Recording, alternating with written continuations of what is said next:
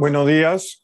Muchas gracias a, las personas que están presentes en este webinar sobre las nuevas tecnologías y el arbitraje, blockchain, criptoactivos, contratos inteligentes y, y fintech. Eh, si bien ya muchos eh, sabemos ya que son las criptomonedas, ¿no? Este dinero electrónico no regulado por ningún banco central enviado de usuario a usuario a través de Internet sin intermediarios, hay todavía algunos conceptos que, que muchos eh, no, no, manejamos bien. ¿no? A partir de esto hemos ido recibiendo preguntas, ¿qué es, qué es el blockchain? Eso es lo que más nos, nos han preguntado, ¿no? esta tecnología sobre la que operan, entre otras justamente las criptomonedas, ¿no? donde ahí se almacenan las transacciones que son agrupadas, digamos, en los que tecnológicamente se denominan bloques y cada vez que uno de estos bloques es ingresado al sistema, es propagado a la red para la validación del resto de participantes. Se supone que esto es muy seguro y difícil de falsificar, ¿no? porque la idea es que todos los usuarios pueden conocer las transacciones realizadas históricamente. Están las fintech también, ¿no? estas empresas que utilizan la tecnología para automatizar, sus servicios y procesos financieros los contratos inteligentes, smart contracts, ¿no? estas, estas que son instrucciones almacenadas justamente en la blockchain y que autoejecutan las acciones de acuerdo a una serie de parámetros ya programados.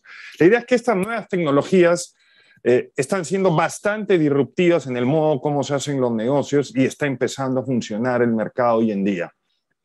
Pero en este webinar lo que queremos ver es qué pasa con los conflictos que ocurren en el ámbito de ese tipo de transacciones, en ese tipo de, de, ambientes. ¿A quién le reclamamos? ¿Dónde reclamamos? Eh, eh, ¿Es posible ejecutar las decisiones contra alguno de estos fantasmas digitales? Eh, para eso tenemos hoy a, Francisco, a Sofía y, a Mayra, con quienes vamos a hablar de, todos estos temas. Quiero, quiero empezar haciéndole una pregunta a Francisco y antes de eso lo, voy a presentar para quienes no lo conocen aún. Él es abogado de la Universidad Católica Argentina y magíster por NYU. Él es gerente senior en el equipo legal de Mercado Libre y él tiene a su cargo las disputas estratégicas de la compañía en Latinoamérica. Francisco, ¿qué, tipo de disputas eh, enfrentan hoy las fintech a tu juicio? Hola Mario, muchísimas gracias por la invitación, muchísimas gracias por, estar acá, eh, para mí es un placer. Eh, un poco respondiendo tu pregunta, eh, creo que hoy, a, grosso modo, las fintechs se enfrentan a cuatro grandes disputas. las disputas propias de sus consumidores, las disputas de aquellos usuarios que no son consumidores o que no revisten la calidad de consumidor, dependiendo de cada uno de los países, disputas que pueden surgir con proveedores, porque no, no siempre las fintech desarrollan todos sus productos o muchas veces se, apalancan en eh, proveedores, en terceros, eh, que los ayudan para desarrollo ya sea tecnológicos, como físicos, como lugares de trabajo o distintos, distintas variantes. Eh, y la cuarta, y tal vez la más delicada, es la disputa con los reguladores.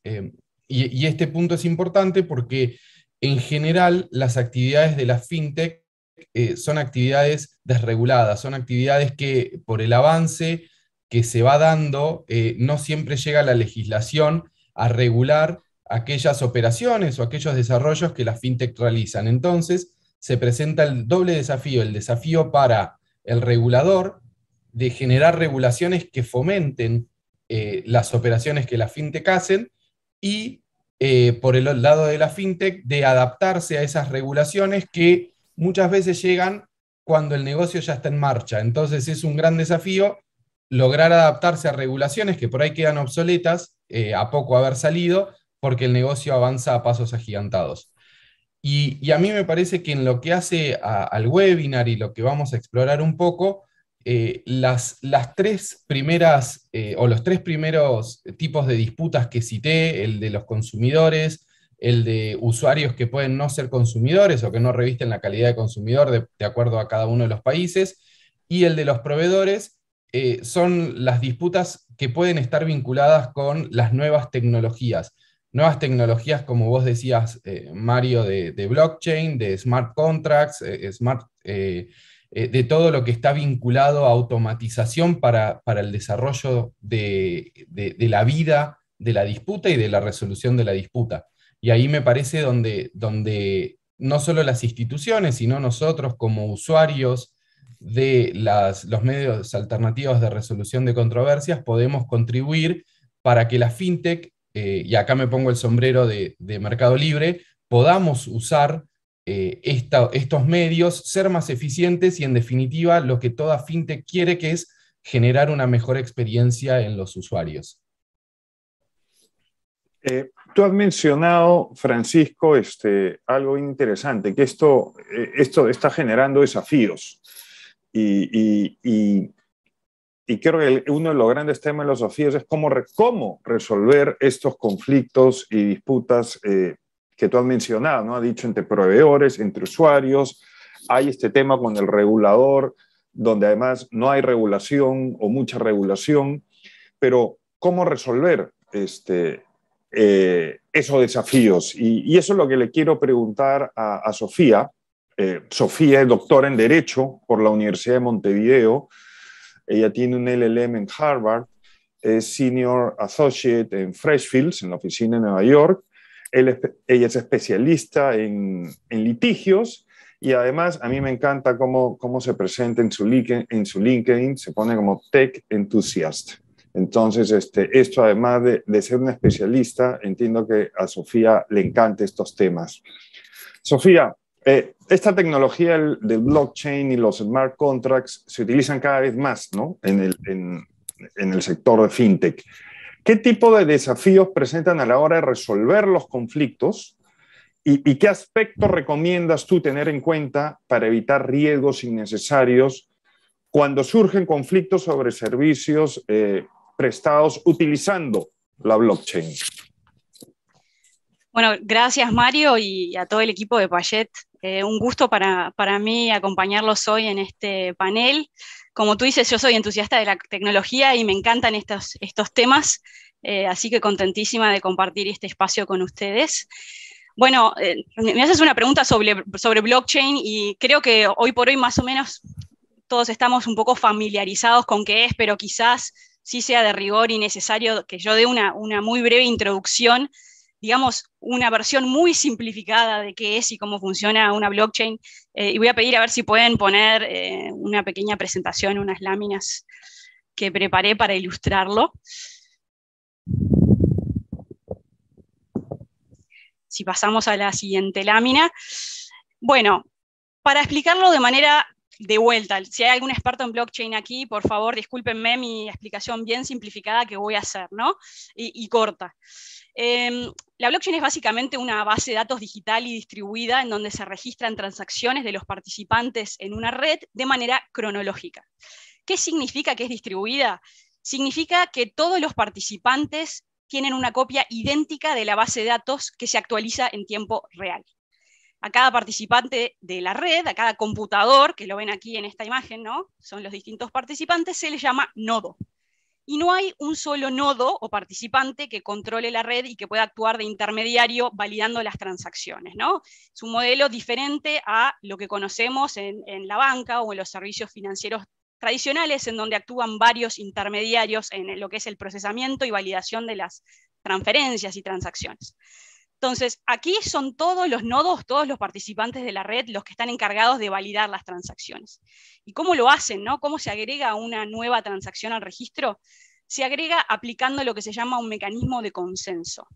En la blockchain de Bitcoin, por ejemplo, habrán escuchado hablar de Bitcoin, es la blockchain más conocida. Ese mecanismo de consenso se llama Proof of Work. Y básicamente lo que exige es que los nodos resuelvan problemas criptográficos súper complejos que requieren de mucha capacidad computacional para validar estas transacciones. No me voy a meter en, temas más complejos em, ni técnicos. Eh, básicamente, ¿por qué la blockchain se llama blockchain? Bueno, porque como pueden ver en la parte superior de esta lámina, las transacciones se agrupan en bloques que contienen información sobre eh, diferentes operaciones y esa información está encriptada mediante lo que se llama una función criptográfica hash, y como pueden ver en esta diapositiva, en la parte superior, eh, cada bloque está conectado con el anterior a través de este código numérico. ¿no? Entonces, si pasamos a la lámina siguiente, acá les dejo nada más una versión muy simplificada de cómo se agrega o se ingresa una transacción en la blockchain y se las dejo para, para su referencia. Entonces, un poco la filosofía detrás de esta tecnología es eliminar la necesidad de confianza en las transacciones, ¿no? Que no haya un intermediario. Además, las transacciones son inmutables, los usuarios operan de manera anónima, es 100% transparente, es decir, yo puedo ver todo el historial de transacciones desde la creación del primer bloque y eh, no hay un intermediario, como dijimos. Y por ahí la última característica que vale la pena mencionar, porque es relevante a lo que tiene que ver con las disputas, es que cualquiera puede unirse a la blockchain, a la blockchain pública por lo menos, y hacer eh, transacciones que tienen efecto inmediato. ¿no? Entonces, como podrán imaginarse, esta tecnología ha eh, revolucionado varias industrias, cada vez más se utiliza eh, en la industria de fintech, con usos que van más allá de lo que es eh, quizás lo más conocido, lo que más vemos, que es la compra y venta de compramonedas, ¿no? Eh, de criptomonedas, perdón, a través de los exchanges. También, digo, tiene una, cantidad de usos, ¿no? Se puede utilizar también para procesar pagos, para manejar cadenas de suministro en una empresa, se puede utilizar como una base de datos interna eh, en negocios business to business, se, pueden, se puede utilizar como una plataforma para desarrollar aplicaciones de pagos y en general para proveer todo tipo de servicios financieros a clientes. Entonces, algunas de estas características que, describí, ¿no? que es pública, abierta, sin intermediarios, la verdad que generan, como tú decías, Mario, algunas dificultades, eh, y creo que ahora ya podemos cerrar la, diapositiva, em, sí generan algunas dificultades a la hora de resolver conflictos entre los diferentes participantes de la blockchain. ¿Por qué? Bueno, pensemos, porque eh, la blockchain es esencialmente transfronteriza, ¿no? Los nodos, los computadores que la integran, se ubican en diferentes países con diferente legislación aplicable en diferentes jurisdicciones y no siempre es fácil determinar qué nodo o nodos están involucrados eh, en validar una transacción. Entonces, potencialmente podríamos tener un universo de leyes aplicables y de jurisdicciones relevantes y no sabemos si hay un conflicto, no sabemos qué ley aplicar. Y eso es un problema porque nos genera incertidumbre, ¿no? En el ámbito empresarial, en el ámbito comercial, en general tratamos de evitar este tipo de riesgos, este tipo de incertidumbres. ¿Por qué es importante saber cuál es la ley aplicable también? Bueno, es importante porque hay algunas jurisdicciones, como por ejemplo eh, China y Bolivia, que no son muy amigables a lo que es el uso de criptomonedas, las han este, prohibido. Entonces, tenemos que saber si nos va a existe una posibilidad de que nos aplique alguna legislación no amigable. Del otro lado también hay varias jurisdicciones que sí son más amigables al uso de este tipo de tecnologías. Tenemos el caso del Reino Unido, que ha desarrollado legislación bastante innovadora y que de hecho tiene bastante jurisprudencia sobre temas de blockchain y de criptomonedas en general. Entonces, ¿qué podemos hacer? No? O sea, somos una empresa, queremos usar, queremos, estamos considerando eh, desarrollar una aplicación de blockchain para prestar servicios financieros a nuestros usuarios. ¿Cómo podemos mitigar esta incertidumbre? Bueno, con un buen diseño de la blockchain.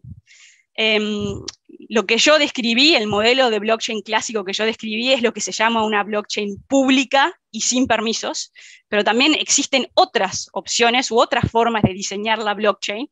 Una opción es, por ejemplo, lo que se llama la blockchain privada y con permisos, ¿no?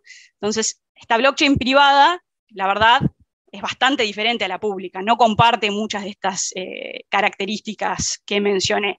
Es cerrada, es decir, se puede controlar quién ingresa transacciones, quién participa eh, de la blockchain. Hay una autoridad central que controla tanto el ingreso de participantes como qué tipo de transacciones cada uno puede realizar cada uno. Y otra de las cosas que permite hacer es, se pueden incorporar términos eh, y condiciones de uso, como los que nosotros estamos acostumbrados a ver cuando eh, suscribimos un contrato eh, en, Internet, ¿no? en la web, en donde le damos clic, acepto los términos y condiciones. Y ahí, en esos términos y condiciones, se puede incorporar una cláusula de ley aplicable y eventualmente también una cláusula de resolución de disputas. ¿no? Entonces, una manera de poder definir la ley aplicable y eh, ante qué foro se van a dirimir los conflictos. El problema con, esta solución es que con estas blockchains privadas se pierden algunos de los beneficios propios de la descentralización. Entonces, otra opción em, es ah, incorporar a lo que se llama a la blockchain a una constitución. Una constitución es básicamente un documento, un instrumento de gobernanza que establece cuáles son eh, las guías que van a regir las interacciones en la blockchain. Y en esa constitución también se pueden este, incluir cláusulas de ley aplicable y cláusulas de resolución de disputas. Em, así que bueno, no me quiero exceder demasiado, pero lo importante aquí es que hay que saber ¿qué es lo clave? El diseño de la blockchain, conocer los mecanismos que nos permiten mitigar riesgos y poder definir cuál va a ser la ley que va a regir las relaciones jurídicas derivadas de la, blockchain y también poder establecer cómo se van a, resolver los conflictos y luego podemos hablar un poco más de los, problemas que pueden surgir eh, cuando tratamos, eh, cuando estamos ante un arbitraje de blockchain, por ejemplo. Muchas gracias, Sofía. Quiero aprovechar para decirle a los asistentes que pueden hacer sus, preguntas en, en, el, en la parte de preguntas y respuestas. Eh, y, con mucho gusto, Francisco, Sofía y Mayra van a poder eh, responder esto, las preguntas que ustedes tengan al, al final de sus intervenciones. Eh, hemos advertido que, que estas, que este tipo de situaciones pueden permitir, o, este, o los conflictos que, que, se generan en esta industria pueden permitir que sean arbitrajes, ¿no? Y estamos hablando básicamente del arbitraje eh, comercial. El, tema es los conflictos eh, entre estas empresas eh, y eventualmente los estados puede terminar derivando en un arbitraje inversión. O sea, ¿podrían las empresas en nueva tecnología ser nuevas usuarios o parte demandantes, por ejemplo, en los arbitrajes de inversión? En sedes clásicas como CIADI, por ejemplo. Eh, Mayra, quiero eh, esta pregunta, eh, te, la, te, la, hago a ti y antes quiero aprovechar para presentarte. Mayra Brais es abogada por la Pontificia Universidad Católica del Perú, es también máster en, en, Derecho por NYU y es asociada principal de Payet Rey Cao y Pérez. Mayra, ¿pueden, ¿pueden estas empresas terminar eh, iniciando arbitraje de inversión? Gracias, Mario. Gracias a todos los que nos acompañan y bueno, a Sofía y a Francisco por, por estar con nosotros y por dar interesantes exposiciones. Eh, yo creo que definitivamente esto es algo que, que, ya empezó y que se va a venir probablemente con más fuerza, ¿no? Eh, al inicio de las presentaciones, Francisco comentaba un poco el tipo de litigios que ellos suelen tener, ¿no? El tipo de conflictos que se les puede presentar y uno de esos, uno de, esas, de esos caminos de litigio precisamente era con entidades reguladoras, ¿no? entidades del Estado, eh, por el tipo de regulación que tengan. Entonces, em, y luego teníamos a Sofía que nos comenta toda esta, esta, esta nueva realidad, ¿no? Que, que, es bastante disruptiva. O sea, las empresas que, que, que, que actúan en fintechs, las empresas de nuevas tecnologías, si tienen una característica en común entre todas, es que vienen a de alguna manera disrumpir un mercado. ¿No?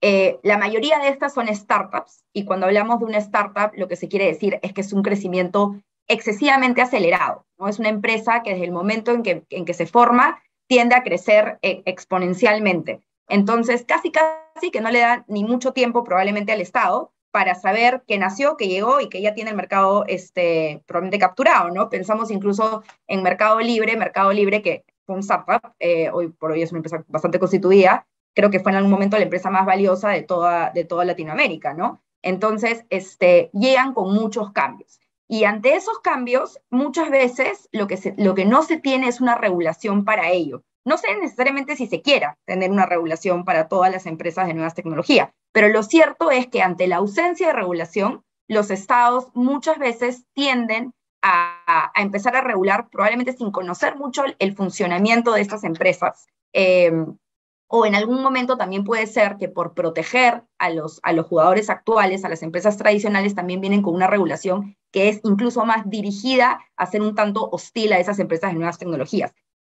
hablando de tecnología, no necesariamente de fintech, ese fue, por ejemplo, el caso que tuvimos en España hace, hace varios años, ¿no? Cuando vinieron todas estas empresas de nuevas tecnologías en el sector de energía, ¿no? Las, las, las, las empresas de energías renovables y el Estado español fue bastante hostil con ellas, precisamente para proteger a las empresas tradicionales con, con, energía eh, eléctrica tradicional, ¿no? Y de hecho ya se tiene un, laudo que es bastante famoso en arbitraje de inversión, que es el laudo de, de, de Acer, que contra el Estado español se, ha anulado por cuestiones de, que no tienen que ver con el fondo de la controversia, con cuestiones de, de la revelación de los árbitros, pero ya hay un laudo ¿no? que precisamente sanciona este tipo de sobreregulación eh, a una de esas tecnologías. Em, entonces yo creo que en el, en el, sector de la fintech, por ejemplo, ya de por sí la banca es, es un sector bastante eh, regulado, ¿no? Eh, de hecho, muchísimos de los, de los tratados de inversión tienen un capítulo de un capítulo de, lo que es este del servicio financieros, ¿no? que tiene incluso una regulación hasta más fuerte o un, un tratado eh, bastante más fuerte. ¿Qué puede pasar en cada uno de estos estados cuando empiezan a aparecer estas fintechs, estos nuevos actores? Que puede venir una regulación que puede terminar resultando bastante hostil, que puede incluso ser una afectación a lo que entendemos en el mundo del arbitraje de inversión como las legítimas expectativas, que son aquellas condiciones que mínimas que el inversionista espera recibir en un estado en el cual está entrando a invertir y que si se alteran, ya vengan por una regulación de una autoridad de competencia, una autoridad tributaria, puede tener un legítimo derecho a, demandar esto a, partir de un tratado que, le asiste, ¿no? Un caso que es interesante para que más o menos me entiendan y para aterrizar estas ideas es uno que es el de Uber contra Colombia, ¿no? Uber no es una fintech, pero definitivamente es una empresa de tecnología y es una empresa que definitivamente vino a disrumpir eh, el mercado tradicional del servicio de taxis, ¿no? Entonces, Uber entra a operar en Colombia, como entra en muchísimos otros países, y en el 2014 este, se le impone una, una denuncia de libre, ante la Autoridad de Competencia, de Competencia Leal, porque supuestamente y, le impone una empresa de taxis tradicionales, una de estas cadenas grandes de Colombia, porque supuestamente eh, Uber estaría actuando deslealmente porque no se acogería a la, a la, normativa que existía para el transporte privado intermediado por plataformas, que son los servicios de taxi llamados y tal. Y finalmente sale eh, esta resolución de la autoridad de competencia donde básicamente la, conclusión era que Uber no podía operar, porque le imponían ciertas condiciones como para empezar, que los, eh, eh, quienes conducen los vehículos tienen que ser taxistas registrados, ¿no? O sea, no puede ser un usuario privado que pone su vehículo a disposición de, de Uber y que puede coger los servicios que estime convenientes en el camino. No, venía con cierta regulación de que tenías que ser registrados. Los vehículos también debían estar autorizados para cada modalidad y sus conductores legalmente vinculados a las empresas de transporte habilitados. Entonces, ya le ponías condiciones y regulación al vehículo, al conductor, a la empresa que brindaba el servicio, ¿no? Este, la responsabilidad era directamente de, la empresa, no podía ser trasladada a un tercero a través de una plataforma eh, digital. Entonces, venía una serie de regulación que, el modelo económico de Uber se veía totalmente tumbado, ¿ya? Y, era dirigido precisamente contra Uber. Este proceso duró bastante tiempo, pero inmediatamente Uber salió a, declarar, y, me imagino que lo debe haber hecho también con una carta dirigida al gobierno, y yo no sé si Colombia la vio venir, que estas, em, estas medidas que se estaban tomando las iban a denunciar eh, a través del TLC que les asistía, porque Uber es una empresa donde su matriz está constituida en Delaware y por lo tanto le asistía el Tratado de Libre Comercio entre Estados Unidos y Colombia. Y con ello podía buscar una protección. Al final, esto se cayó porque la autoridad de competencia declaró que la denuncia que se le interpuso a Uber había prescrito. Pero yo me imagino que también les debe haber generado algún tipo de reacción el hecho de advertir que se les podía ver venir un, eh, una, una, una demanda a, partir del tratado, ¿no? Y el caso de Uber, o sea, y lo comento brevemente porque, porque no me quiero robar todo el tiempo, pero el caso de Uber es un caso que se repite con estas empresas de tecnologías. Había uno similar de Airbnb en Francia, ¿no? Donde a partir del lobby de los hoteles, de el lobby hotelero en Francia, también se presentaron denuncias de que supuestamente Airbnb no estaría cumpliendo con la regulación de los agentes inmobiliarios, ¿no? Esta, esta disputa al final se resolvió en el, en el curiosamente, en, la Corte de Derechos Humanos de, eh, la Corte Europea, ¿no? porque se llevó a través de, privilegiar el derecho a la, tecnología, ¿no? Pero es algo que podría haber venido a partir de un, también de una disputa de inversión. Consideremos que para Airbnb, por ejemplo, su mercado, su segundo mercado principal después de Estados Unidos es Francia, y París viene a ser su, país, su ciudad principal de operación. Entonces, la afectación que puede tener que se le prohíba operar económicamente puede ser muy grande. Y llevándolo a otras plataformas este, digitales, tenemos, por ejemplo, eh, en Turquía se prohibió el uso de YouTube eh, por varios años, intermitentemente entre el 2008 y el 2016, ¿no? Por medidas del Estado que se le ocurrió, que le parecía que el contenido era demasiado extremista, ¿no? Entonces, YouTube es una empresa que, al igual que muchas redes sociales, vive de la venta de publicidades y, ese es su mayor activo. Que lo que le priven a eh, poder seguir operando en un país, evidentemente es una afectación tremenda. También se resolvió por derechos humanos. parece que en Europa, por ejemplo, la vía ha sido por otro lado, pero lo cierto es que si en algún momento alguna medida regulatoria empieza a intervenir con la operación de una empresa de nuevas tecnologías, que eh, podrían empezar a considerar llevar sus disputas a, un arbitraje de inversión, que tradicionalmente siempre lo hemos pensado eh, que ha estado reservado para el sector de infraestructura, de telecomunicaciones, energía, pero yo creería que nada impide que hoy por hoy también pueda ser de uso de estas empresas que también van a probablemente recibir una hostil regulación por parte de, diferentes estados.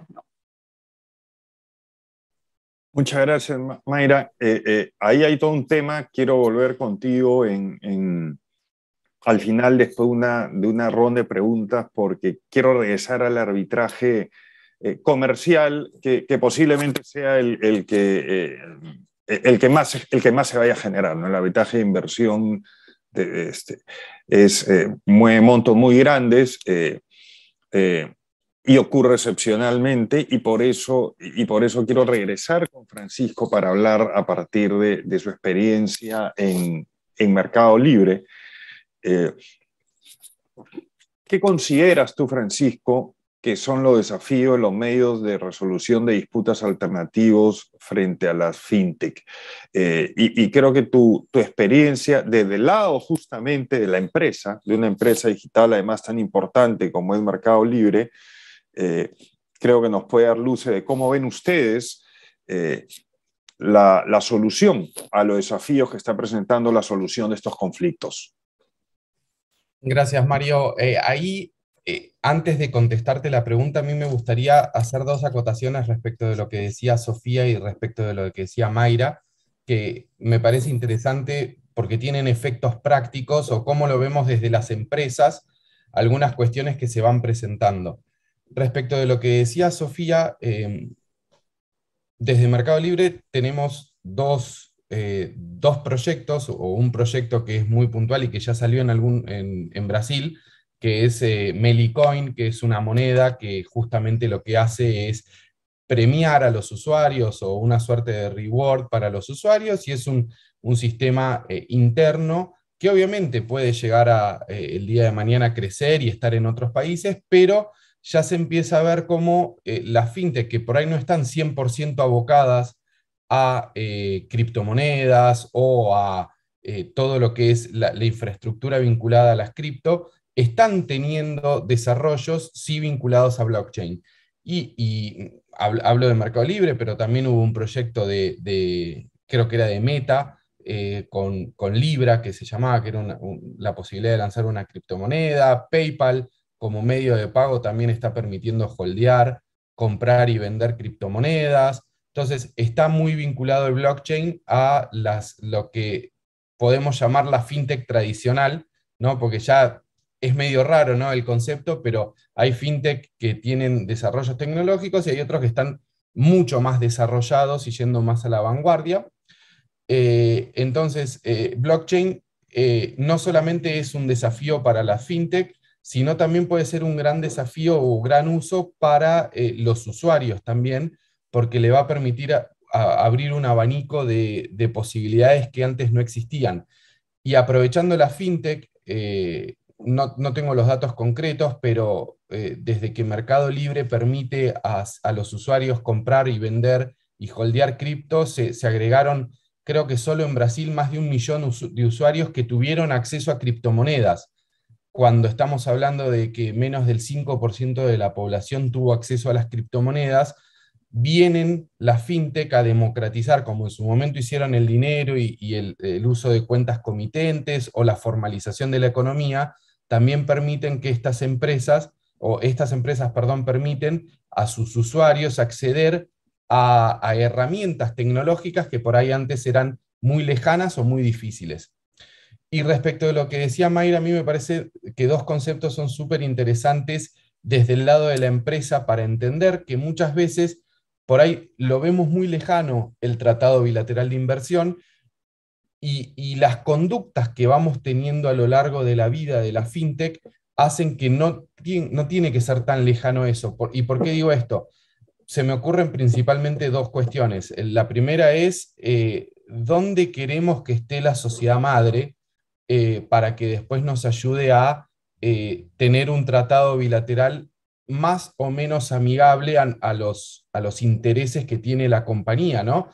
hay tratados que quedaron obsoletos, medio viejos, que no, no, vinculan bien a, lo que es la operatoria fintech, pero hay otros que por ahí son más genéricos, donde los principios eh, están receptados, no, no de, la, de, la, operatoria de la fintech, pero sí de trato justo y equitativo, protecciones que se necesitan, que hacen que al final del día, por ejemplo, como decía Mayra, eh, el caso de Uber, de, una, de, una, de lo que pareciera ser una regulación tailor-made para Uber y donde podría haber una suerte de discriminación o trato discriminatorio, podía apalancarse en ese tratado para eventualmente hasta frenar esa investigación de defensa de la competencia. Y el otro tema es, uno generalmente arranca como una startup y empieza a, declarar ¿no? y actuar como startup.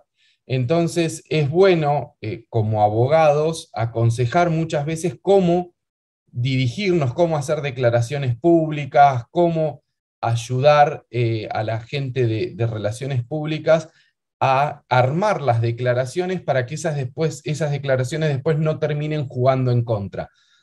Ejemplo clásico es, eh, somos una compañía localizada en Perú.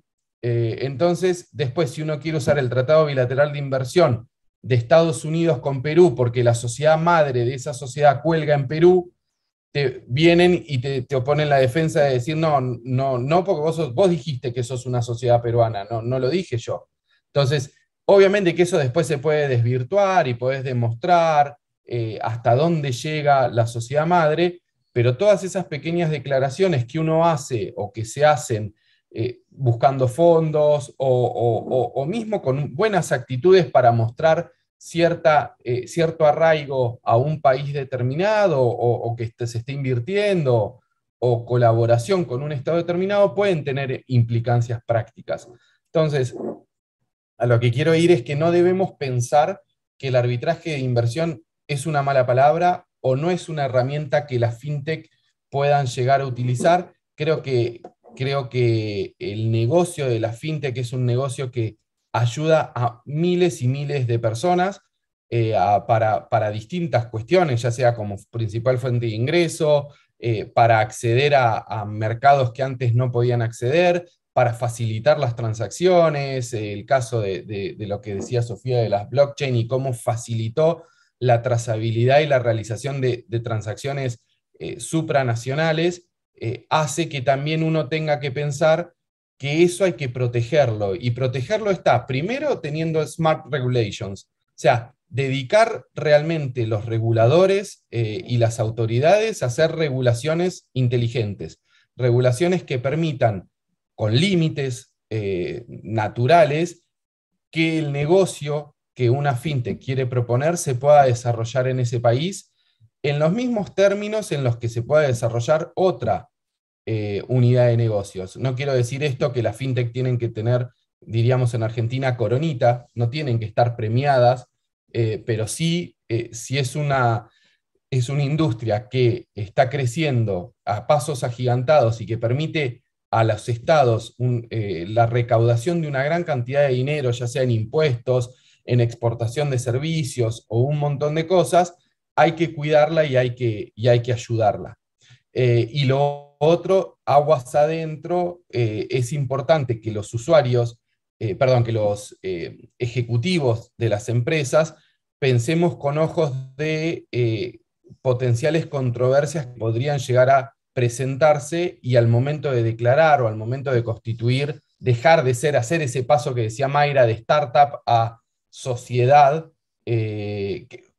La fintech nunca dejan de ser startup y nunca dejan de comportarse como startup. Mercado Libre le pasa que, seguimos siendo aguas adentro una startup, pero aguas afuera se lo ve como, como decía Mayra, como una empresa eh, ya consolidada. Eh, pero, pero ese pensamiento y, esa, y eso es lo que nosotros podemos ayudar como abogados para que las sociedades tengan mayores protecciones y a la hora de constituirse sean inteligentes eligiendo eh, todas, las, todas las herramientas que puedan para, para elegir la mejor sociedad. Y volviendo, perdón Mario que me extendí, volviendo un poquito a, la pregunta que me hacías de, aquellos, eh, la conjugación entre los, los conflictos o las disputas que usualmente vemos nosotros, eh, por lo menos en Mercado Libre, pero vemos que a otras fintech también les pasa, y cómo las nuevas tecnologías eh, dentro de los métodos alternativos o nuevas tecnologías per se pueden venir a ayudar. yo quiero hablar de tres ejemplos puntuales que me parece que son súper útiles. El primero es el sistema de automatización para la resolución de disputas de consumidores. Eh, el segundo, eh, los smart contracts. Eh, y el tercero, cómo, lo que decía Sofía de, generar pagos a través de blockchain puede venir a ayudar a, solucionar un montón de problemas que, que se generan, más desde la óptica por ahí preventiva y no tanto reactiva. Respecto del primer punto, eh, las grandes empresas de retail o que tienen usuarios consumidores y, está destinado al consumo final, eh, tienen el, gran desafío de poder eh, generar una buena experiencia en el usuario, no solamente a la hora de contratar, que obviamente eso es lo que el 99,9% de las empresas están abocados, sino también a la hora de resolverle una disputa. ¿Por qué? Porque la relación con el usuario, por lo menos a mi criterio, no termina el momento en que el usuario compró un producto, eh, por lo menos, por ejemplo, en la plataforma de Mercado Libre, o, realizó una operación eh, en otra plataforma, o pidió comida en otra plataforma, o lo que hizo, sino que si el momento que esa transacción de alguna u otra forma fracasó, la empresa también tiene que darle una buena experiencia, porque no importa tanto que vengas, sino que vuelvas también y que vuelvas a usar este producto. Entonces, la disputa en sí es también un desafío para la empresa para lograr que la experiencia sea buena y que no sea una tortura y que por ende no vuelva nunca más.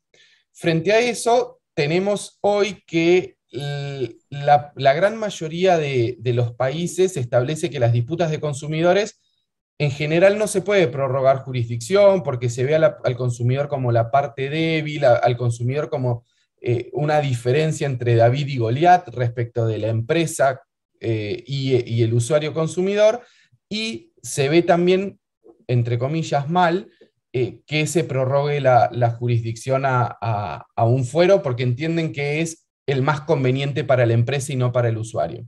No siempre sucede así y mucho menos, eh, no siempre es la intención de las empresas el, incluir cláusulas de prórroga de jurisdicción a, esos fines, sino muchas veces se ve que hay tribunales más especializados o más prácticos o de resolución más rápida y por eso se busca que esos usuarios vayan a eso.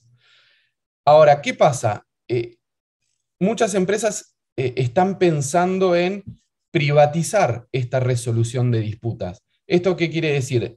Quiere decir que se busca generar procesos de automatización donde podamos lograr que si una disputa es lineal, tenga una resolución. Entonces, si pasa A, entonces B. Y esto no es ni más ni menos que un smart contract. Entonces, nosotros tendríamos que generar la posibilidad de ante ciertos parámetros, por ejemplo, el, vendedor no envió el paquete.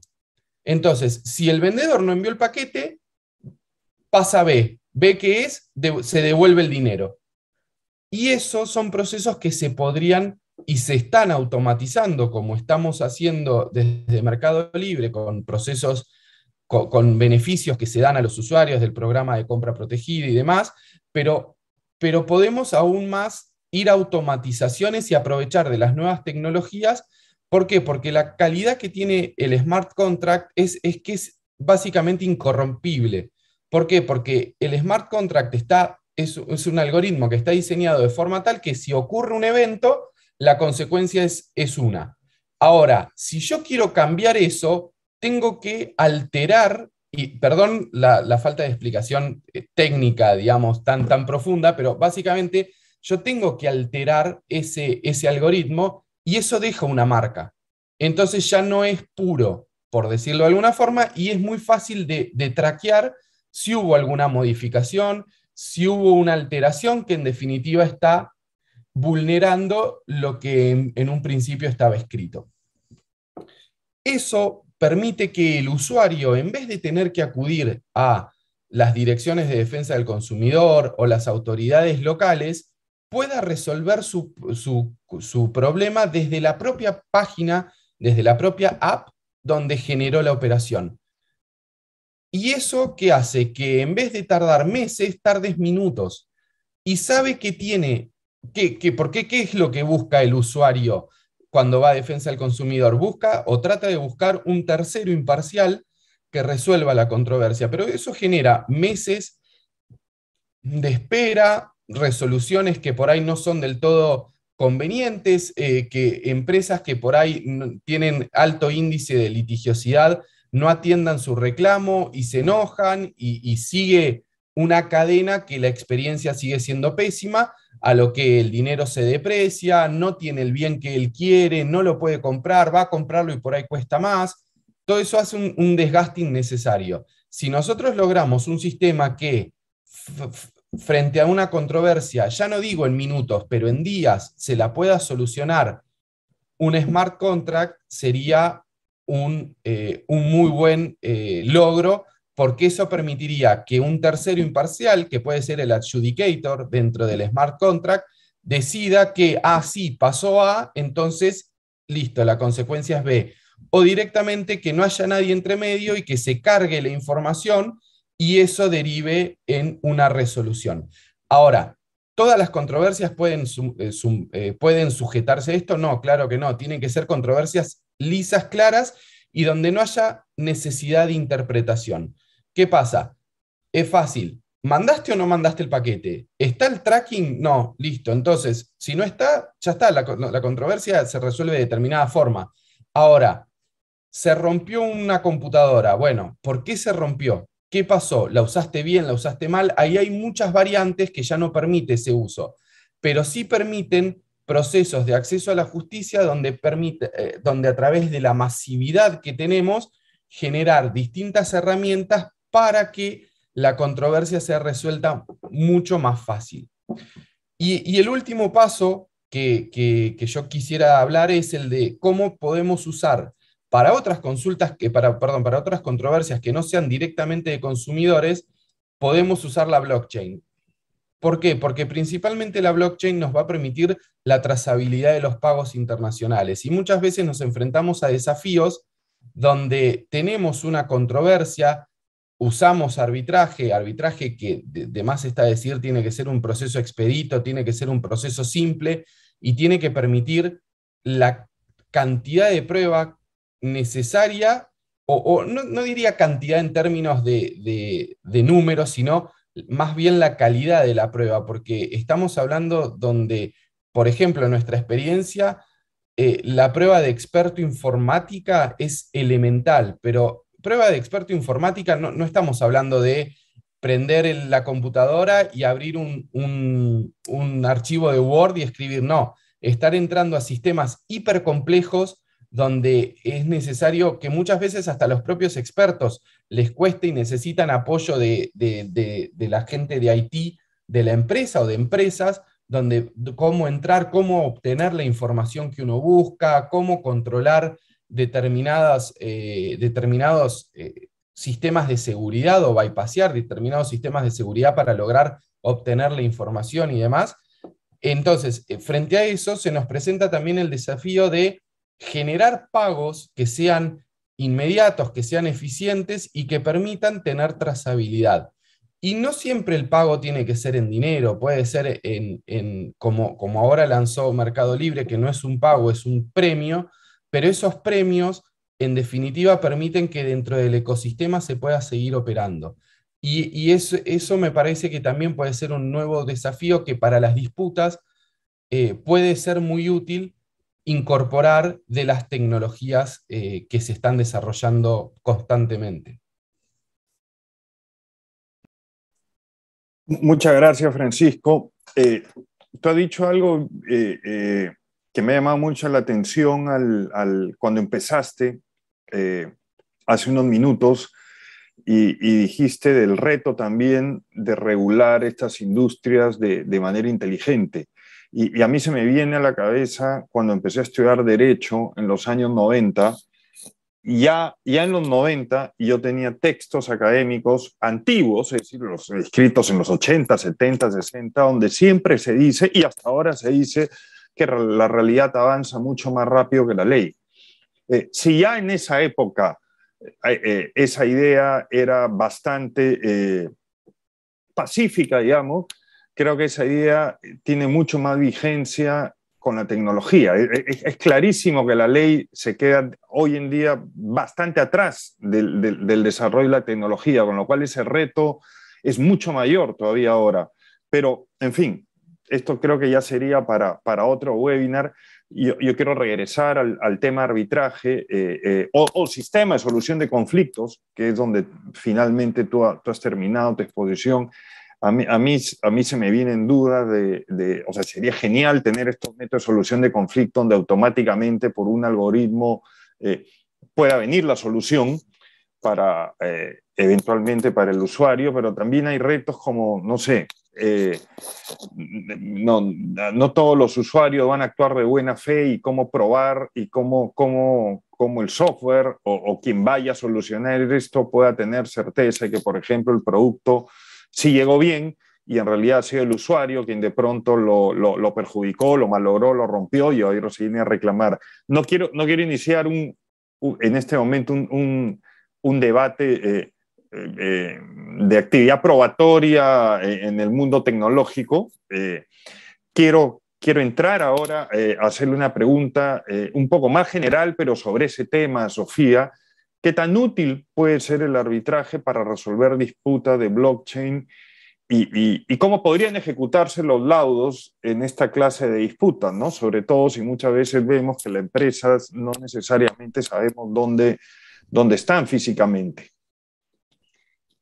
Sí, no, la verdad, eh, creo que, que, Francisco ya tocó sobre algunos de estos puntos y, me voy a, digamos, a enganchar un poco a la exposición de, Francisco sobre este tema porque me parece que, trajo a colación muchísimos puntos muy relevantes y, interesantes. Eh, pero creo que un poco al hilo de lo que decía Francisco, hay un universo de disputas en el mundo de lo que es blockchain y cripto en general, que son disputas que se pueden resolver on-chain, quiere decir utilizando la misma infraestructura de la blockchain. Y los smart contracts son un ejemplo de eso, ¿no? Como, como nos decía Francisco, es, digamos, es un programa, un código autoejecutable. Eh, si a mí no me llega el paquete en tal fecha, se me devuelve el dinero inmediatamente a mi cuenta o a mi wallet, ¿no? Entonces ahí estamos prescindiendo de un tercero que venga a decir cuál de las partes tiene razón, ¿no? Es, digamos, como podríamos decir, metajurisdiccional, no, no, no, es un ejercicio de jurisdicción eh, tradicional, no es eh, la aplicación de justicia en el sentido, eh, digamos, más tradicional como la concebimos, en donde hay un tercero imparcial que dirime una controversia. Aquí no. De alguna manera se dice que puede reducir un poco la necesidad de, de asesoramiento legal y de contar con abogados, que no sé si puede ser una, buena, una cosa buena o mala. para nosotros seguro mala. Este, pero honestamente yo pienso que la mayoría de las, de las disputas que, tienen que, ver con, tienen que ver con blockchain se pueden resolver de esta manera, ¿no? sobre todo cuando son sencillas o de bajo monto, con eh, smart contracts. Incluso también saliendo de lo que son los smart contracts, muchas disputas que tienen que ver con temas de gobernación eh, de la blockchain, ¿no? las reglas que van a regir o aplicar para todos, también se pueden solucionar mediante mecanismos de votación, en donde todos los participantes de la blockchain votan por una u otra solución. Entonces ahí nunca llegamos al arbitraje, nunca llegamos a que un tercero imparcial dirima esa disputa. Pero como decía Francisco, en algunos casos eso es imposible, ¿no? Algunas disputas, sobre todo las que requieren interpretación, son de alto monto, necesariamente necesitamos a ese tercero que investigue la prueba, analice los hechos, aplique la ley, ¿no? Vamos a poner un, ejemplo que hemos visto recientemente en el mundo cripto. Supongamos que eh, ah, se hackea una plataforma de criptomonedas y hay un robo de criptomonedas grande, hay pérdidas y no nos podemos, podemos poner de acuerdo sobre quién debe responder por esas pérdidas. ¿no? Bueno, ese es un use case, un ejemplo perfecto del tipo de controversias que sí pueden someterse a arbitraje y para las cuales yo creo el arbitraje trae muchas ventajas. ¿Qué ventajas son esas? Creo que ya tocamos sobre algunos de esos temas, ¿no? Eh, contar con especialistas que entiendan sobre blockchain y, y sobre tecnología, que resuelvan la disputa, Em, algunas de las reglas más nuevas prevén, de hecho, plazos para dictar laudos muy, muy, muy cortos, o sea que podemos tener decisiones en cuestión de días o incluso a veces menos de un mes.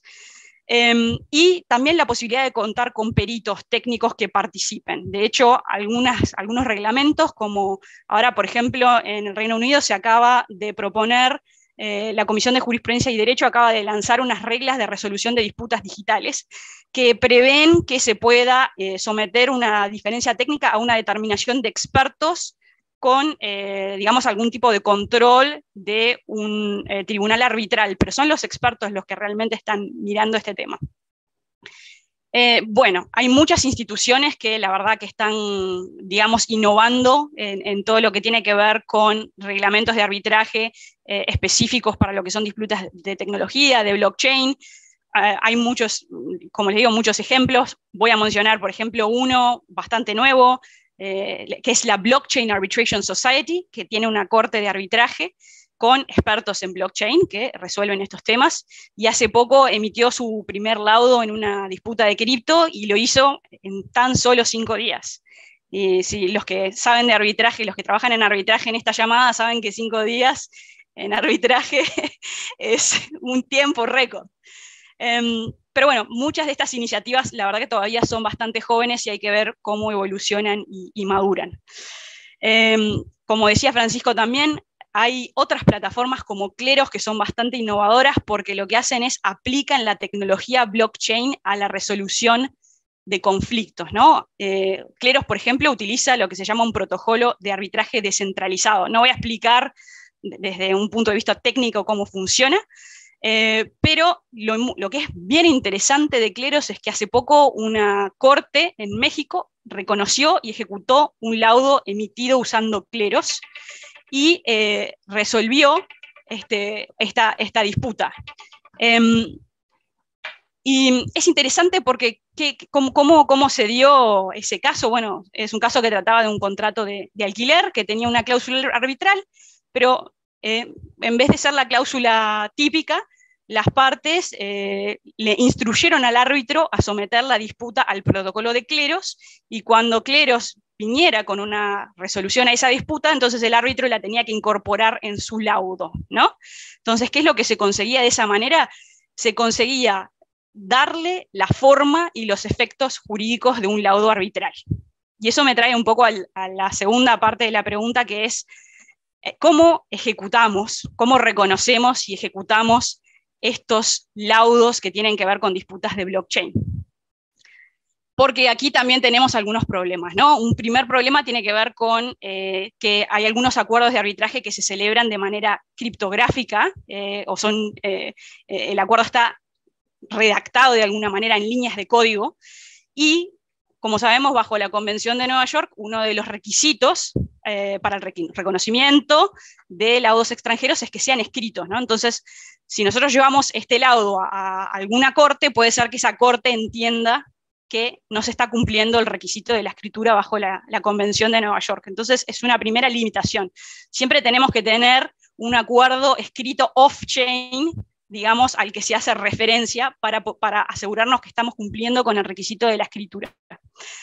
Otro problema tiene que ver con el anonimato. ¿no? En, una blockchain pública, eh, lo único que sabemos es cuál es la clave de ese usuario. Entonces, ¿cómo hacemos para ejecutar un laudo cuando no sabemos quién está detrás de esa clave? Bueno, este es un problema bastante complicado. Eh, hay formas de, digamos, averiguar la identidad eh, de ese usuario en base al historial de, transacciones, pero se imaginarán que es un proceso súper complejo. Em, e-, este problema en las blockchains, eh, digamos, privadas y con permisos no lo tenemos porque desde un primer momento siempre se sabe la identidad de todos los, participantes en la blockchain. Y bueno, y un último problema que quiero mencionar tiene que ver con el rastreo de activos. Si yo tengo un laudo, ¿cómo hago para rastrear y eventualmente embargar activos digitales que pueden transferirse a otra jurisdicción con un solo clic? ¿no? Y ya no quedan sujetos a la jurisdicción de esa corte otro problema.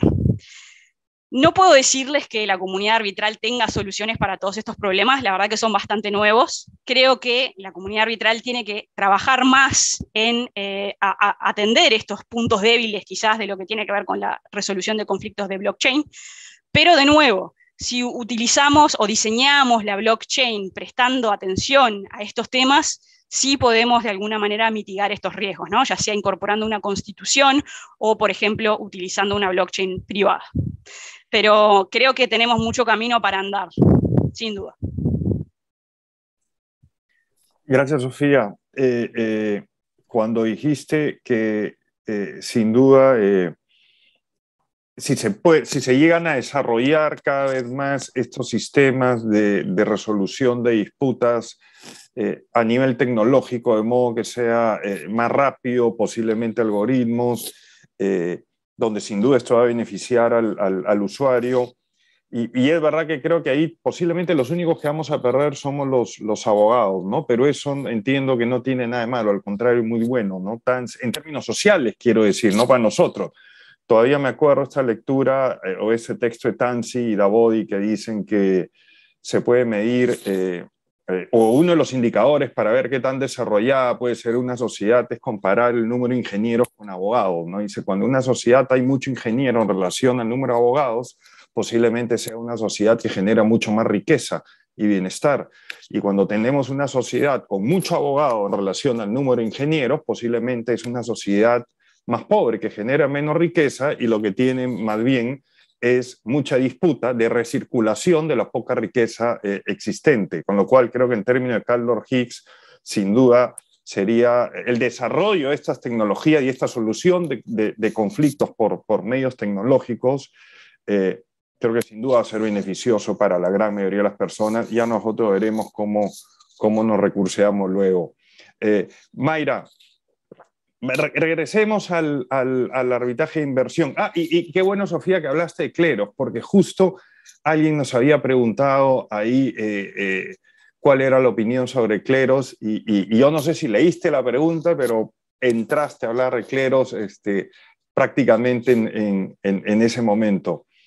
Mayra, eh, regresando al tema arbitraje inversión, este, a mí por lo menos me queda claro con lo que tú has explicado que, aquí se, va a abrir un espacio eh, posiblemente cada vez más en tanto más se vayan desarrollando eh, este tipo de industrias como parece que es inevitable, ¿no? Eh, ¿Crees que hay algún desafío en particular que estas empresas deban tener en consideración o, o que a su vez los tribunales enfrentarán en el ámbito del arbitraje de inversión? Sí, es, este, bueno, gracias por tu pregunta, Mario. Yo creo que, sí, en definitiva. Eh, y, y, principalmente, o sea, eh, creo que lo que les puedo comentar parte de lo que acaba de decir Sofía, ¿no? O sea, son cosas muy nuevas. Esto es muy nuevo todavía y la comunidad arbitral no tiene solución para todo, pero yo creo que lo que sí tiene que haber es una predisposición a aceptar que esto es una nueva realidad y, este, y si la analizamos bajo los criterios tradicionales que siempre hemos analizado todo, es probable que no le encontremos una respuesta, ¿no? Eh, en arbitraje de inversión, yo les comentaba hace un rato efectivamente cómo muchas de estas disputas que pueden tener estas empresas con, con el Estado pueden encontrar una solución en, un arbitraje de inversión. Incluso, lo olvidé decirlo, creo que el solo hecho de iniciar un trato directo eh, y advertirle al Estado lo que esto puede generarle, puede terminar haciendo que puedan encontrar como que common grounds, ¿no? que puedan llegar a algún tipo de, de acuerdo en cómo deben funcionar estas empresas. Un principal reto que yo, por ejemplo, encontraba es que yo les hablaba que lindo tienen el, tratado, ¿no? Francisco comentaba la importancia del treaty planning, de saber bien dónde, dónde ubicas a tu empresa madre para, eh, para poder eh, pensar eh, qué tratados te van a poder proteger en, un futuro ante una eventual, ante una eventual disputa. Pero creo que quienes hemos visto arbitraje y inversión, la manera como está entendida la inversión y la regulación que ésta suele tener por definición en los diferentes este, tratados, no necesariamente calce exacto con lo que es una empresa, eh, con una fintech, con una empresa de nueva tecnología. ¿Y por qué? Este, yo les hablaba de los heavy users, ¿no? Este, empresas de infraestructura principalmente, donde es palpable, visible, cuál es la inversión que se tiene en, en, el, en el estado receptor, ¿no? O sea, tú tienes una, problemática, la que comentábamos un rato de España, ¿no? Con una planta de energía solar, eh, eventualmente tú vas y reclamas que la inversión que has hecho, que es tu planta de energía, seguramente con muchísimas consideraciones adicionales, es la que merece algún tipo de protección. En las empresas de nuevas tecnologías esto no es tan así, porque ¿cuáles son los principales activos de una empresa de nueva tecnología? Principalmente, probablemente sus derechos de propiedad intelectual y de software, ahí seguramente Francisco después me podrá corregir, pero creo que más o menos va por ahí, ¿no? Este, sus licencias, las licencias para operar si las hubiere en, los diferentes este, estados donde otro operar, y digo si las hubiere, porque no necesariamente eh, esta empresa considere que cuando entra a un país requiera algún tipo de licencia. Y probablemente el activo más importante, su base de datos, su red de clientes, sus contratos, estos smart contracts que puede tener con los diferentes usuarios que se le sumen a su plataforma podemos pensar de repente en oficinas eh, físicas, yo cada vez las veo eh, más lejanas, ¿no? Estas empresas eh, de nuevas tecnologías que operan en tantos países no necesariamente requieren una oficina física para operar. Y si a esto le sumamos la pandemia, ¿no? Y, la, y el remoto, yo creo que cada vez esto es, es más lejano. Entonces, estos softwares que yo les comento, que probablemente es el principal activo, no necesariamente se desarrollan o están eh, presentes en todos los países en los que la empresa opera, ¿no? O sea, me pongo a pensar, Nubank este, probablemente opera en muchísimos países, es muy grande, pero su tecnología se ha desarrollado, entiendo, en, en, Brasil, ¿no? Este, pienso Mercado Libre, seguramente su software también se desarrolló en, en Argentina, Kavak en México, y, este, y son diferentes empresas que el lugar donde finalmente eh, puede haberse desarrollado el software no necesariamente va a ser el lugar donde operen. Entonces, la inversión, como cuando, cuando uno la mira a través de, por ejemplo, qué dice el tratado, y, y menciono CIADI por ser una de las sedes más importantes y uno de los tratados más conocidos, eh, justamente el tratado CIADI nunca definió la inversión, ¿no? porque se consideró que era mejor que fuera eh, aterrizado caso por caso. Este, hay jurisprudencia que te da ciertos lineamientos, algunos estamos familiarizados, por ejemplo, con el caso de Salini, ¿no? que por más controvertido que sea, cuestionado, lo que fuera, te pone ciertos parámetros, te habla de una contribución, te habla de una contribución a largo plazo, este, que involucre un riesgo, ¿no? Eh, contribución al desarrollo económico del Estado, ¿no? más o menos cuatro parámetros. Esos parámetros que yo creo que pueden calzar bien una empresa, eh, cualquier empresa de tecnología, este, se le tiene que sumar lo que diga ya cada tratado en cuestión. Y ahí es donde la cosa se puede poner un poco más compleja, porque hay algunos unos tratados, eh, la mayoría de hecho, que lo aterrizan a un tema de territorialidad. Entonces, de saque, yo diría que dividiendo así los diferentes tratados y acuerdos bilaterales por el mundo que están suscritos, son más o menos tres condiciones que puedes tener. La más fácil, ¿no? Es que la empresa sea, hay un tema de constitución, ¿no? De que, de que propiamente esté la empresa constituida en un país. Entonces, por ejemplo, yo comentaba el caso de Uber eh, contra Colombia, bueno, pues Uber tendría que tener una, o sea, una sucursal en Colombia constituida en territorio eh, colombiano, ¿no? Entonces, eso hace que cumplas, por así decirlo, con el primer check, que es el más fácil, ¿no? Este, donde tú operas, estás constituido. El segundo que puede ponerse un poco más complicado, y eso de hecho revisaba el, TLC que, eh, que tenemos, de hecho el acuerdo bilateral que tenemos nosotros con España, ¿no? Te pone una condición adicional, que es que efectivamente seas controlado, o sea, la empresa sea efectivamente controlada por, por la parte contratante. ¿A qué me refiero con esto? ¿No? Por ponerlo así, eh, para comentarlo. Yo, yo comentaba, muchas empresas se constituyen en Delaware, ¿no? Este es, este es muy atractivo, todas las empresas de tecnología, me imagino que hay que haber un tema tributario que lo haga bastante fácil. Este, y entonces tú pensarías que todos les asiste un TLC con Estados Unidos, ¿no? O sea, que si es que, por ejemplo, Perú, ¿no? Eh, hay un TLC entre Estados Unidos y Perú que te podría proteger. Bajo un criterio como el que te, el que te plantea el, el, convenio de España, este, eso no necesariamente se cumpliría. Habría que ver quiénes son a, su vez los accionistas de la empresa constituida en Delaware, porque te exige algún tipo, un control efectivamente de una empresa estadounidense. Entonces hay que chequear ahí mucho el treaty planning para ver si realmente se calza con lo que te requiere el tratado. Y la tercera, que creo que es la más eh, interesante para, para, para, este tipo de, de, comentarios, es que muchos tratados te piden ya propiamente una administración efectiva, una sede social. Y ahí es donde yo creo que, que los casos de las empresas de nueva tecnología, eso se puede complicar. Yo les comentaba que el software puede estar por una empresa, por un lado, ¿no? Este, puedes no tener una oficina física, ¿no? Puedes no tener ningún, ninguna empresa y eso no te hace un mailbox company, ¿no? Que sí ha sido este, rechazado en el arbitraje de inversión. No es, que, no es que eres un PO Box, no eres una empresa en, Gran Caimán, simplemente una holding ahí. No, tú operas, pero no tienes una oficina, ¿no? Este, ¿Y cuál es tu principal activo en ese país? Tus contratos con tus usuarios, tu base de datos, todos los usuarios que día a día se conectan a tu plataforma. Ese entendimiento yo creo que no está tan claro aún en el, en el mundo del arbitraje de inversión, ¿no? este, y, que bajo este criterio que lo tienen eh, de administración efectiva, que lo tienen varios tratados, o estas cláusulas de negatoria de beneficios, que también van un poco de la línea requiriéndote esta administración efectiva, pueden no entender que una empresa eh, se pueda acoger a un tratado de inversión porque tiene una inversión, pero esa inversión no está palpable, ¿no? O sea, no está ahí tu planta, no está ahí tu mina, este, no está ahí tu oficina. Yo me reía porque veía un caso de, Ucrania donde al finalmente sí se había determinado que había una inversión, porque había una oficina donde habían dos personas que trabajaban todo el año, ¿no?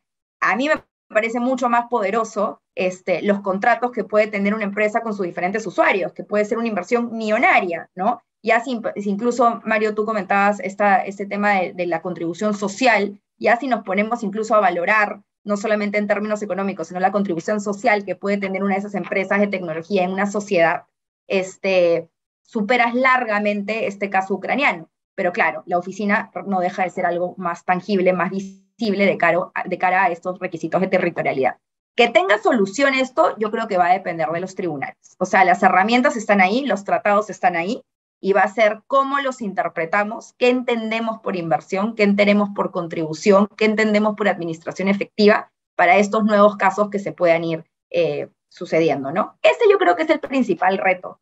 Otros retos que los comento rápidamente porque yo no me quiero robar el tiempo de las preguntas, pero por ejemplo es, eh, muchas de estas em, es el tema de la valorización de los daños. O sea, ya imagínate que ya superaste todo, te fuiste a tu arbitraje, llegaste al CIADI, este, llegaste a un citral, llegaste donde fuera a, reclamar tu inversión, y es cómo se cuantifica el daño. Y estamos hablando de empresas que son eh, todavía muy incipientes, son, son, son recién empiezan, han tenido un crecimiento que puede ser acelerado, pero no necesariamente ya tienen flujos positivos, ¿no? Eh, pensando, por ejemplo, Amazon creo que tuvo flujos negativos no sé cuántos años, este, eh, Uber creo que, que también ha tenido una explosión así, este, no todas las empresas, todos los startups inmediatamente te pueden dar una verdadera proyección de los ingresos que se proyectaban a tener. Y solamente me pongo a pensar también en el caso de Facebook. Facebook creo que proyectó en su momento una cantidad que fue exponencialmente superada, ¿no? Entonces, ni siquiera es que digo que vaya para abajo, sino muy probablemente para arriba. Si uno piensa en los métodos tradicionales de valorización, que, que incluso se han modernizado, ¿no? Porque hoy por hoy eh, el, mecanismo de flujo de caja descontado probablemente es más acertado que transacciones comparables y otros, este, puede no ser suficiente para un caso eh, que involucre una empresa de, de, nueva tecnología. Yo revisaba un laudo que era de Tetian contra Pakistán, ¿no? Que me pareció interesante. Terminan usando una metodología de flujo de caja descontados, que no sé si sea lo más propio para una empresa, eh, para una empresa de, tech, eh, de fintech que recién comienza, pero lo cierto es que por lo menos ya se salían de la metodología tradicional Este, y el tribunal terminaba diciendo que se sentía en capacidad de poder hacerlo, incorporaba otras variantes de riesgo, lo hacía un poco más custom made al caso en cuestión, porque decía que finalmente si no, no iba realmente a reflejar los daños que esta empresa podía haber sufrido, ¿no? Este, yo conversaba con gente eh, de estas empresas de fintech y me comentaban, por ejemplo, que de repente más que un, sistema de flujo de cajas descontados, ellos pueden proyectar sus inversiones a través de un lifetime value de sus clientes, ¿no? Que es cuánto te, te genera cada cliente que tú tienes en el tiempo, ¿no? Eh, me ponían un ejemplo, por ejemplo, Spotify, me parece que a partir del año 3 está demostrado que 60% de sus clientes eh, se queda para siempre, pagándote 5 eh, dólares mensuales, ¿no? Entonces, si tú puedes más o menos proyectar cada cliente, no sé, Mercado Libre podrá tener sus clientes, este, Newbank tendrá sus clientes, y, puedes más o menos cuánto tiempo te toma fidelizarlos, y una vez que los tienes fidelizados, cuál es su contribución y a cuánto tiempo, de repente te puede reflejar algo mucho más eh, preciso que los métodos tradicionales de cuantificación eh, que, para poder proyectar los daños que realmente deberían merecer recibir esta empresa, ¿no? Y, este, y por último, ya solamente para, para terminar, parece que se me, se me apaga la, luz, este, estas empresas, y creo que lo comentó Francisco, ¿no? Eh, no, no piensan en el arbitraje de inversión y probablemente, y tú dijiste algo, Francisco, que lo he escuchado mucho, que es que ustedes son startups, pueden crecer, pero se quedan con esta mentalidad de startup. Y creo que parte de la mentalidad de startup es yo soluciono, yo quiero crecer, yo quiero producir, no me interesa meterme en líos de abogados, ¿no? Y entonces uno piensa en los números que involucran eh, llevar a un arbitraje de inversión y dices, no hay forma, o sea, prefiero ya simplemente dejar de operar acá, me voy a otro lado, a tener que hundir esa cantidad de dinero. Entonces, yo sí creo que es una oportunidad interesante para las famosas empresas de third party funding, porque probablemente los usuarios de CI y de empresas de tecnología no necesariamente quieran costear los arbitrajes con todos los altos costos que estos traen, y probablemente eh, sea un espacio interesante para poder más bien hacer uso de estas facilidades que, que, están a disposición, ¿no? Y que no siempre se conocen y no siempre se utilizan. Creo que eso es más o menos. Muchas gracias, Mayra. Antes de, terminar, eh, quiero eh, hacerles a, a ustedes una, unas preguntas que hemos recibido. Quiero volver al tema de, de cleros, ¿no? Y Sofía, eh, ¿qué, nos puede decir más de Cleros, ¿no? este, eh, de este sistema que está montado en Ethereum? ¿Tú, tú, ves que esto sí promete funcionar bien o ya lo está haciendo bien? Sí, no, creo que es un...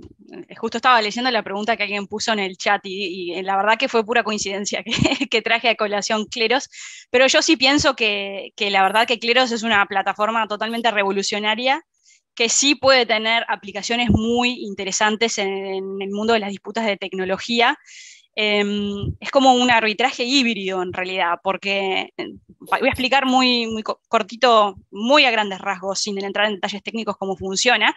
Está montado sobre una blockchain y eh, el conflicto se somete a jurados o jueces em, eh, que operan en la blockchain, se seleccionan aleatoriamente luego es, esos jurados o jueces integran cortes específicas según su, su conocimiento, su experiencia, y de alguna manera lo que se pretende es que sean pares, digamos, quienes están juzgando o decidiendo en estas eh, disputas.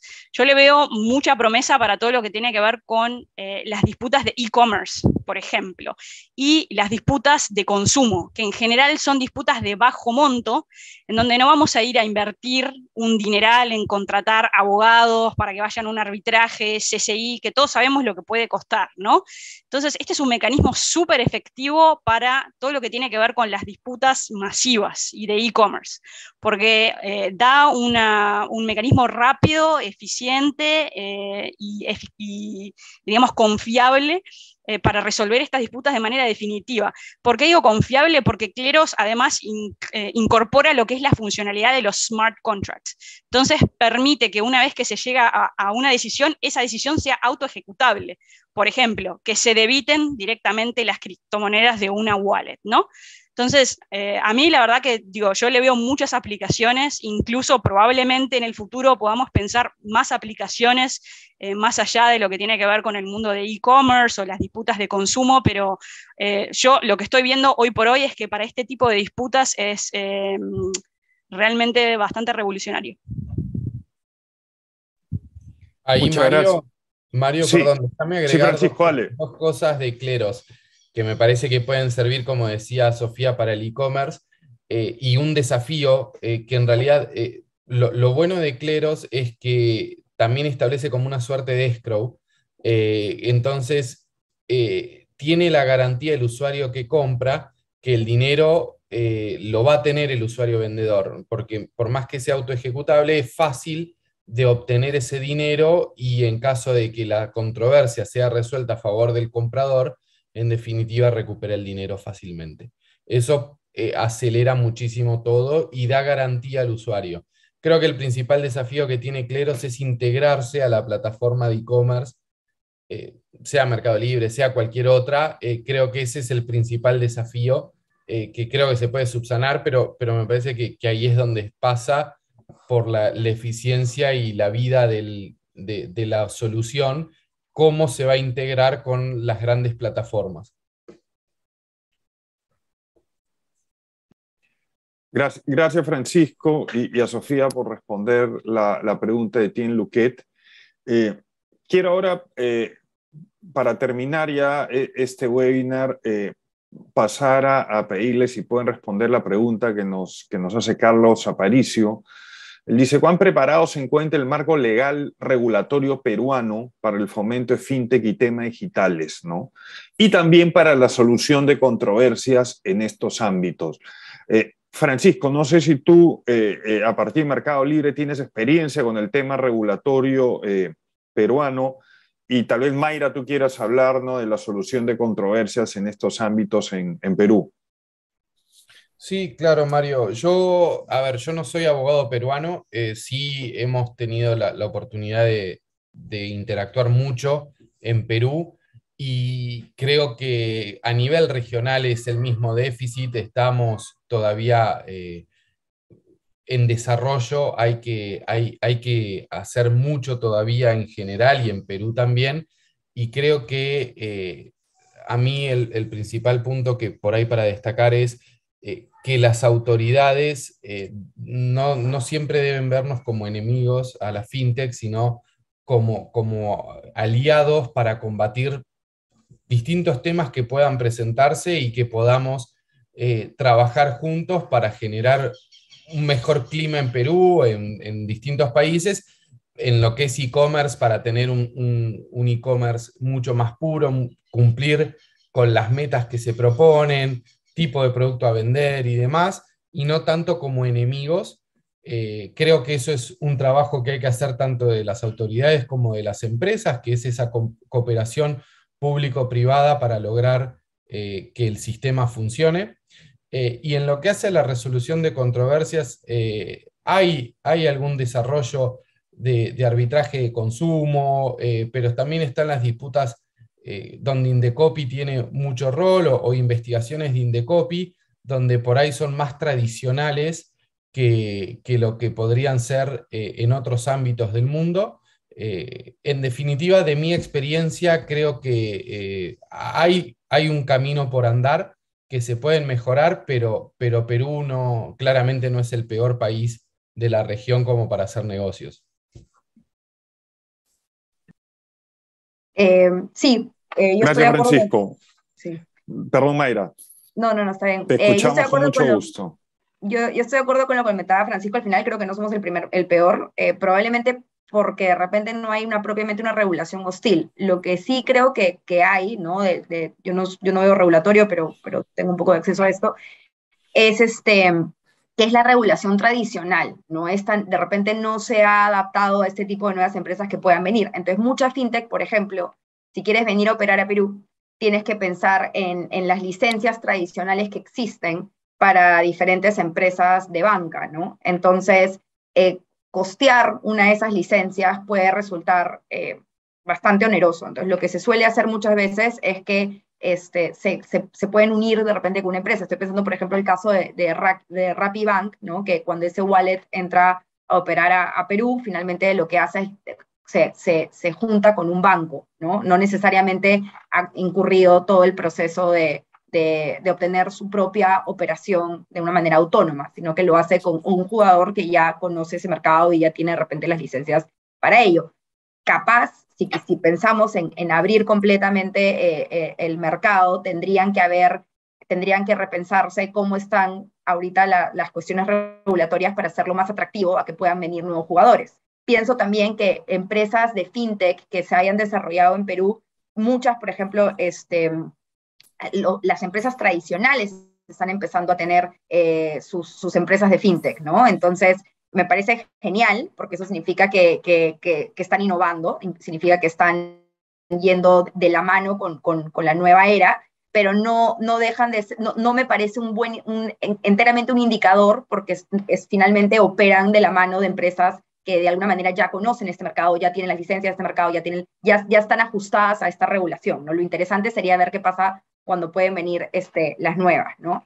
Eh, pensaba también, eh, cuando algunas veces eh, de repente la, no sé, nosotros no hemos tenido problemas con Uber, no hemos tenido problemas con otras plataformas, pero cuando vinieron los famosos scooters, sí hubo este, muchísima problemática, ¿no? y, y, la problemática vino, de hecho, de muchas municipalidades, ¿no? Entonces, no necesariamente tiene que ser el, el, el, gobierno central, puede venir incluso incluso algún tipo de, falta de regulación o falta de conocimiento de algún gobierno local. Entonces, sí creo que hay mucho por hacer, creo que todavía somos un mercado eh, que recién arranca con estas empresas de nueva tecnología, entonces lo vamos a ir viendo conforme cómo se vayan recibiendo. Y lo propio en el mundo eh, del litigio, ¿no? Este, eh, pensando en arbitraje comercial, como dice Francisco, muchos de estos líos que se tienen con, propiamente con la empresa se llevan a través de de arbitrajes de, consumo, ¿no? que son como su propio nicho, eh, pensando en arbitraje de inversión, cuando es tan complicado poder sacar eh, la licencia para operar en Perú, lo que termina pasando es que muchas veces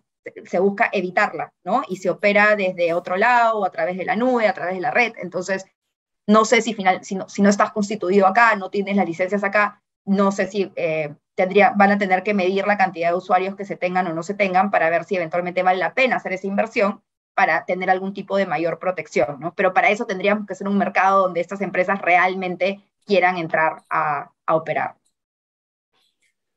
Excelente, muchísimas gracias, eh, Mayra, Sofía, Francisco. Eh, he aprendido muchísimo con ustedes y, estoy seguro que varios de, los espectadores eh, también. Eh, nada, muchas gracias nuevamente y esperamos tenerlos pronto eh, porque estamos seguros que esto, esta industria va a seguir creciendo sin duda alguna. ¿no? no es el futuro, ya es el presente, hay que reconocerlo hace rato. Muchas gracias, buenos días. Chao, muchas gracias. gracias. Hasta luego.